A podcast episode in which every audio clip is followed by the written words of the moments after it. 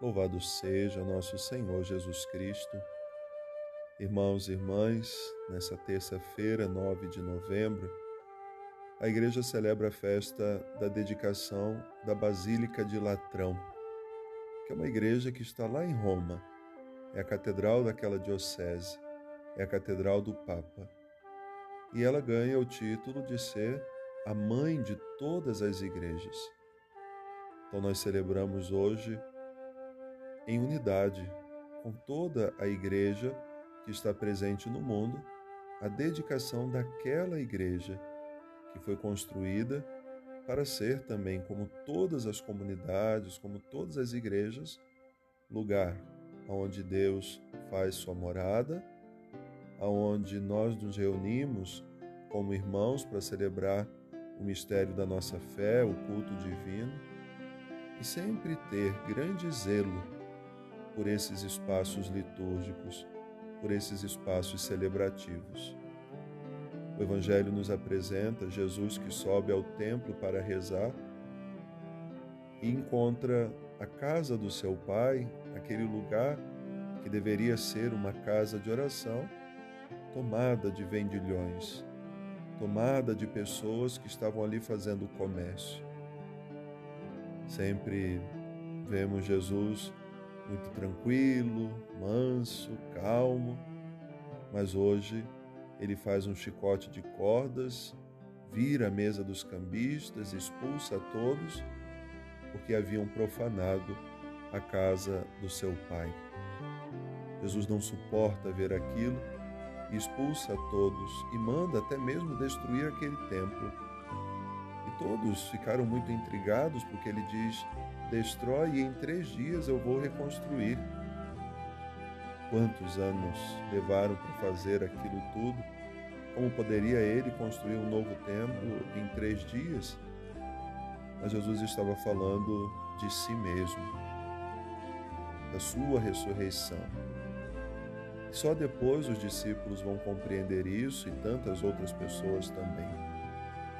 Mas esse Evangelho nos ajuda, ou deveria ajudar, a perceber quantas vezes nós também profanamos a casa de Deus, as nossas igrejas, as nossas comunidades, nos vestindo de maneira incoerente com aquele espaço, nos comportando também de maneira incoerente, às vezes dentro do espaço que deveria ser para oração, ficamos conversando, conversando e às vezes em voz muito alta, incomodando aqueles que estão ali querendo oração, querendo viver uma intimidade com Deus.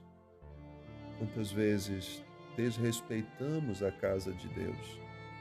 Quantas vezes profanamos aquele lugar que é santo? Porém, mais do que um espaço construído, a celebração de hoje nos convida a reconhecer, a partir também do que São Paulo nos escreve, que cada um de nós somos templos vivos de Deus, do seu Espírito. Somos como pedras vivas que são usadas para a construção de um grande templo aonde Deus habita. Mas nós também muitas vezes nos autoprofanamos. Deixamos que o pecado entre no nosso coração, deixamos que o mal se aloje em nossa vida. Assim, hoje somos convidados a refletir, celebrando essa festa, da dedicação de uma igreja sobre a nossa vida. O profeta Ezequiel ele tem a visão de que do templo de Deus nasce um rio, um rio que vai tornando-se grande e vai irrigando a terra e tornando tudo aquilo muito fecundo. Essa imagem simboliza a graça de Deus, que jorra de dentro de cada um de nós como templos de Deus, e uma vez que nos reunimos nos espaços celebrativos, ali se concentram aquelas pessoas que se tornam também aqueles que deixam jorrar de si essa graça que vai tornando um rio muito grande. Então é tempo da gente olhar para a nossa vida. Pelo batismo, nós fomos dedicados a Deus, fomos consagrados a Deus. Assim como uma igreja, quando construída, ela é consagrada a Deus. E assim como a igreja, construída e consagrada para Deus, não deve ter um outro uso senão ser um lugar de adoração a Deus, também a nossa vida, também cada um de nós. Não deveríamos dar oportunidade a nada que não fosse a ação de Deus na nossa vida.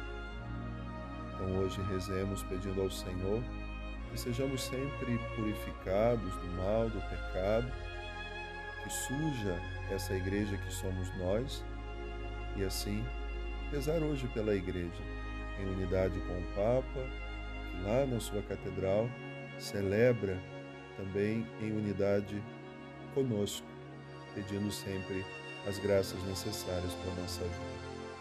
Uma boa oração, Deus abençoe.